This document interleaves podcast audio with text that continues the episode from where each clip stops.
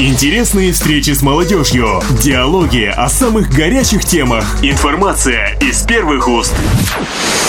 На волне Халык Радио авторская программа Александра Логвина «Поколение Next». Добрый день, дорогие друзья, уважаемые радиослушатели. Эфир радиостанции Халык Радио продолжает очередной выпуск программы «Поколение Next». В студии для вас работают звукорежиссер Рустам Алпуспаев и я, Александр Логвин. Сегодняшний выпуск программы будет не совсем обычным, ведь вместо традиционного рассказа о деятельности активных ребят мы поговорим о человеке, который имеет непосредственное отношение к работе с молодежью и по праву может считаться достойным примером для подражания.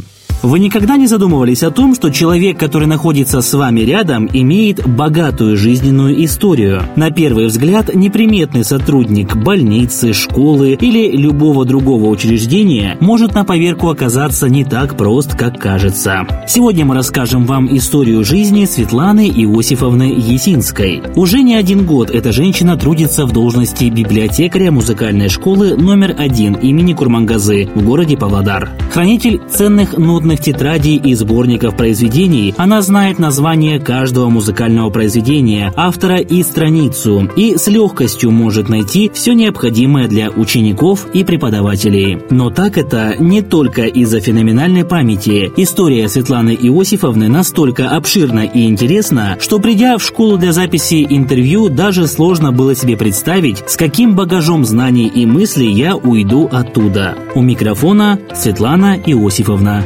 Есинская. Ну, во-первых, изначально хотелось бы узнать, как получилось так, что вы по жизни пришли именно к музыке. Ну, я вам немножечко предысторию скажу, что я пела и танцевала с самого детства, пока себя начала помнить с пяти лет, и с этого времени я пела и танцевала. Но музыкой серьезно никогда не думала заниматься. Тяга была в школе. Я жила в деревне, в Качирах. Я там родилась. Это моя любимая малая родина. Я там закончила школу в селе Качиры. Всегда участвовала в художественной самодеятельности, всегда пела, танцевала. Где-то в классе в седьмом, в шестом папа, глядя на меня, купил мне аккордеон. То есть вашим первым музыкальным инструментом? Был аккордеон, да, аккордеон. совершенно верно.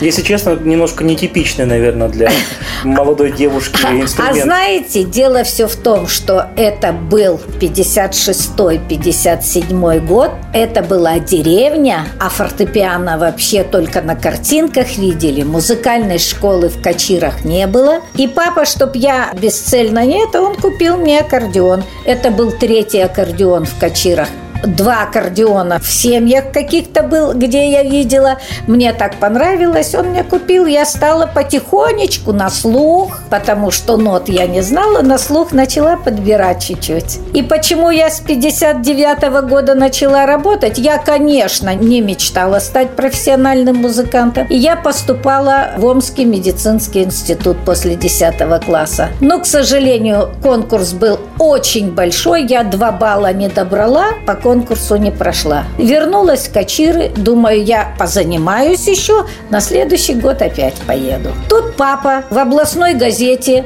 увидел объявление открывается в Павлодаре музыкальное училище. Приехала, и он мне говорит, ты пока поработай, учителей пения вообще в школах не было. И я с аккордеоном работала учительницей в первых четвертых классах, подобрала детские все песенки в то время, несложные, очень несложные. Сама подобрала и ходила на уроки с аккордеоном, ходила, играла и э, с детьми пела. Кружки всякие там, песни на переменах. Раньше это было очень модно. На большой перемене дети пели, я сидела и играла. Интересно, конечно, получается. Вот. Поэтому и я не мыслила, ничего не думала. Но потом папа нашел объявление, говорит, ну давай поедем, попробуешь. И вы попробовали, и так и остались. Я попробовала, я пришла. Кто-то учился в Павлодаре, была музыкальная школа, они после музыкальной школы, а я нот не знаю, ничего. Зашла в приемную комиссию, сидит такая женщина интересная, в очках седая ага, я уже знала, что это Гильда Эрнстовна Кромер, директор школы. Высокий-высокий мужчина в очках, Метус Артур Александрович. И говорит, ну что, поступать пришла? Я говорю, поступать. Ну, ты знаешь? Нет. Нет. Петь умеешь? Умею. Я говорю, я не только петь, я еще и на аккордеоне умею играть. И а как научилась? сплясать могу, да? Как научилась? А научилась сама по слуху.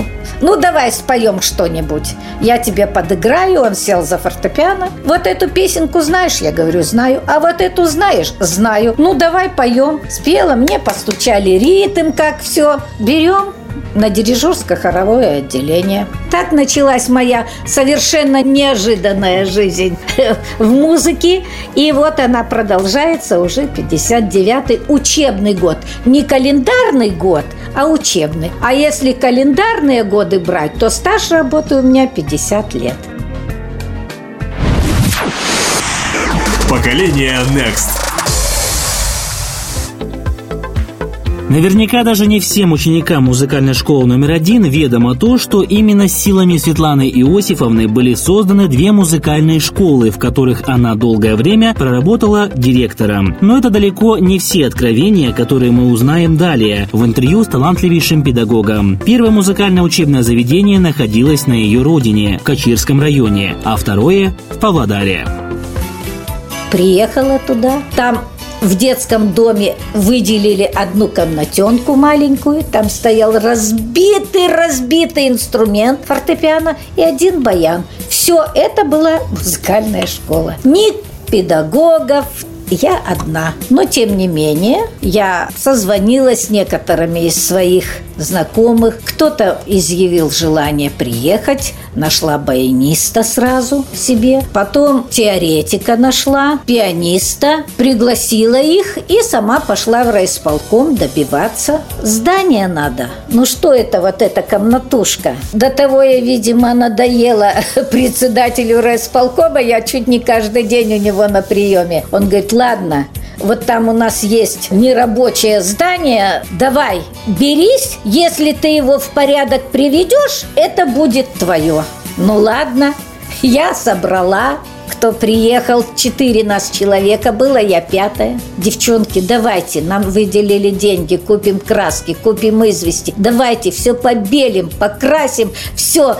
И начнем работать. Будем собирать учеников, дадим объявление в газету, в районную, по радио выступим и так далее, и так далее. Нам это здание дали, там было пять классных комнат. И мы потихоньку-потихоньку, я там проработала 7 лет, и мы школу расширили до 150 человек. Хотя вначале у нас было 20. Первый прием у нас был 20. Потом я дала заявку в музыкальное училище, приехали по распределению педагоги, и школа заработала, она сейчас работает до сегодняшнего дня. Мои выпускники той школы Качирской, многие поступили в музыкальный колледж, закончили, так что много есть выпускников. Потом вернулась сюда, а как раз почему-то вот в школах существовала дневная и вечерняя школа. И потом городской отдел образования принял решение разделить отдельно вечерние школы, отдельно дневные. Слонуясно, пойдете работать в вечернюю школу номер два?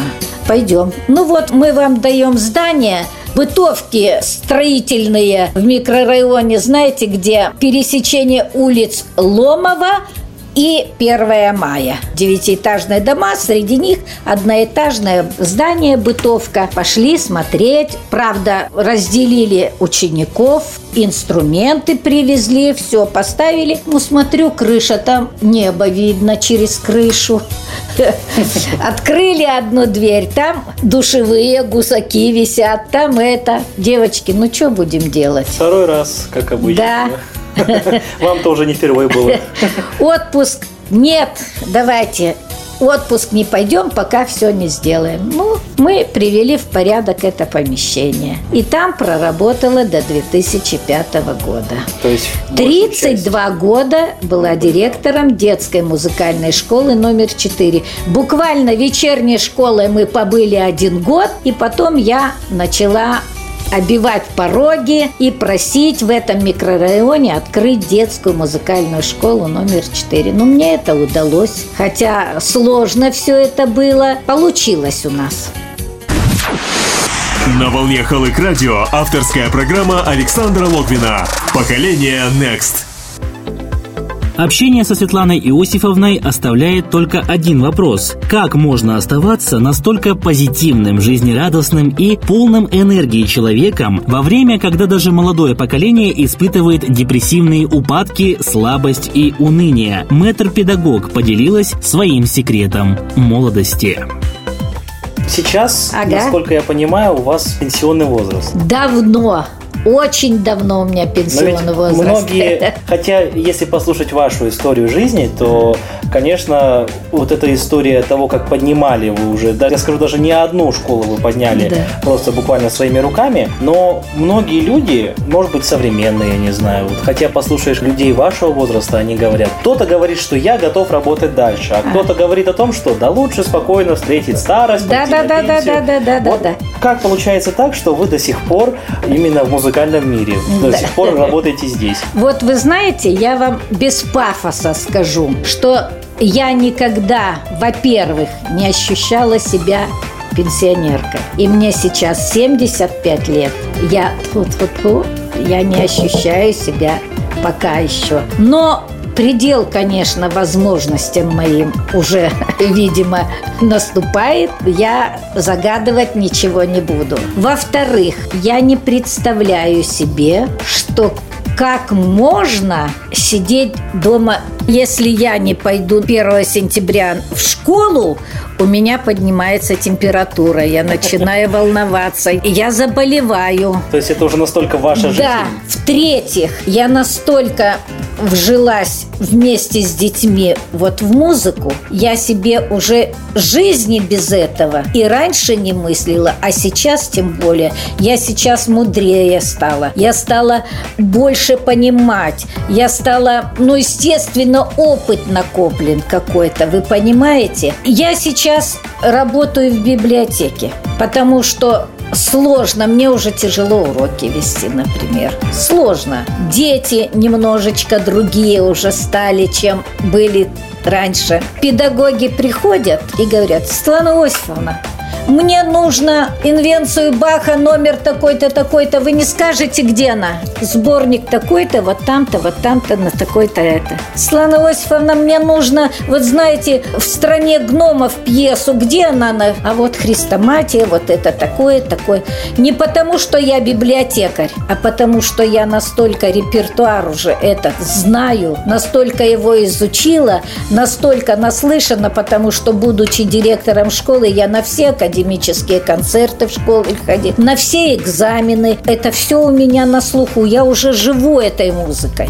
Я уже знаю, какой репертуар в первом классе, какой во втором. Это моя жизнь. Хотелось бы вас спросить, как у человека, который действительно обладает колоссальным опытом, как вы считаете, на ваш взгляд, на сегодняшний день современные дети, вы уже упомянули о том, что и дети уже не те. Вот скажите, есть ли у детей по сравнению с детьми того поколения, Ага. возможно, вот эта тяга к музыке, или все-таки она пропадает? Есть дети талантливые, есть дети трудолюбивые, есть дети, которые обладают средними музыкальными данными. Вот три таких категории, скажем, да? Он талантлив очень и любит музыку, а трудиться не очень. И из него может не получиться музыкант При всех его талантах. при всех его талантах. Но он в душе, он все равно музыкант. Вторая категория способные дети. Не талантливые, а просто способные. Но у них трудолюбие, и они станут музыкантами. А те, которые учатся для себя, это дети, которые сегодня хотят, а завтра не хотят. И здесь, если родители не помогут им, они, как правило, оставляют школу. А разница, я не могу сказать, что они другие, они менее закомплексованные, они более раскованные дети, они более свободны, что ли, в своем... Так, наверное, можно сказать, продвинутые в этом плане. Современным языком выражаясь, да, продвинутые, действительно, потому что масса информации идет, да, отовсюду. Ну, век-то какой у нас? Поколение Next. Во время беседы с педагогом музыкального искусства, директором ряда школьных учреждений, а ныне библиотекарем музыкальной школы, я не применил задать несколько нестандартных вопросов о том, какие личные предпочтения у Светланы Иосифовны. По причинам хронометража в эфир попала не вся беседа, но про любимые песни и музыку педагог ответила так. Любите ли вы слушать современную музыку? И если любите, то назовите тех исполнителей или тех музыкантов, которые вот современности, может быть, среди э, современной поп-культуры, может быть, может быть, вам группа Scorpions нравится, я не знаю. Вот хотелось бы узнать, что вы слушаете в повседневности, в отдельном от работы время? Ой, сейчас настолько трудно ориентироваться в современном музыкальном мире, что предпочтение отдать, ну, из эстрадных, ну, и современных исполнителей скажем, кумиром для меня был Рихтер, Михаил Плетнев, из эстрадных певцов. Ну, видите, я человек того поколения. Поэтому, например, очень многим нравится Григорий Лепс, а я его не воспринимаю. Я бы лучше послушала Кобзона. Безумно люблю Муслима Магомаева. Безумно Людмилу Зыкину. Нет повтора сейчас. А сейчас из эстрадных певцов мне очень нравится Лариса Долина. Она грамотная певица, поет без фонограммы. В общем, так вот по группам даже вам не могу сказать, что Битлсы, конечно, мне очень, я восхищаюсь ими, я их слушаю, они мне нравятся, но это другой уже мир. Это уже почти не мой, понимаете? Хотя как музыкант я понимаю, что это очень грамотно.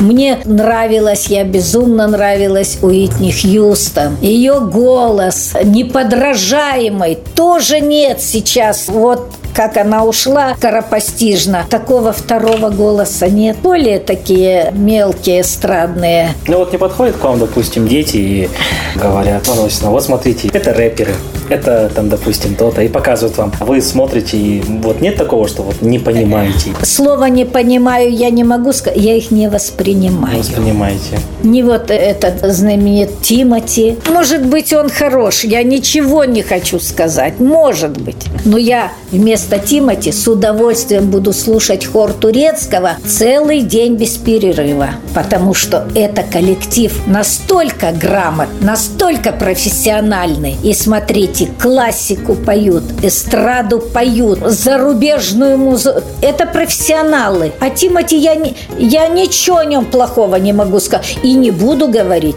Но я его не воспринимаю. Это не мой мир. Это не мой мир. На волне Халык Радио авторская программа Александра Логвина. Поколение Next. История жизни Светланы Иосифовны Есинской, ее становление в качестве преподавателя и директора музыкальных школ, история упорства и самоотдачи – это ли недостойный пример для подражания современному поколению Next? От себя лично хочется обратиться с пожеланием для наших радиослушателей. Обращайте внимание на то, кто окружает вас, особенно людей, в чьих глазах видна мудрость, опыт и история. Нынешний библиотекарь музыкальной школы номер один имени Курмангазы своей своими силами подняла две музыкальные школы, которые работают до сих пор. После интервью в беседе я узнал удивительный факт. Моя преподаватель музыки Тамара Константиновна Ермоленко, скоропостижно покинувшая этот мир несколько лет назад, в свое время была ученицей в Качирской музыкальной школе, где директором была Светлана Иосифовна. Вот такая интересная история. И я уверен, вокруг нас еще великое множество не менее интересных историй и событий. Герои среди нас. Главное – вовремя их увидеть. А свои пожелания коллегам и молодому поколению Светлана Иосифовна Есинская скажет в нашем эфире. Во-первых, я с Днем Учителя всех поздравляю педагогов и в первую очередь педагогов-музыкантов. Потому что это очень нелегкий труд, и педагоги, музыканты, я всегда не устаю повторять, это особые люди. Я их всех педагогов поздравляю. Первое. Второе. Вы знаете, если бы все началось сначала, я, пожалуй, бы опять выбрала этот путь. Потому что вообще жизнь человека без музыки настолько серая, что я не имею в виду, что профессионал... А вот вы как вы можете без музыки жить? Нет. Она все равно в вашей жизни присутствует и в горе, и в радости. Правильно? А стоит ли в этом нынешнем мире быть музыкантом? Стоит нужно, обязательно. От этого жизнь становится чище светлее, благороднее. Я уже сказала, музыка облагораживает человека, облагораживает. И никогда человек, который предан музыке, никогда не будет совершать противоправных поступков. Никогда. Вот уверяю вас я в этом. Поэтому идите в музыку, любите ее, слушайте, боготворите и живите с музыкой. Вы слушали программу «Поколение Next». Эфир для вас подготовили звукорежиссер Рустам Алпыспаев и я, Александр Логвин. До новых встреч на волне «Халык» радио.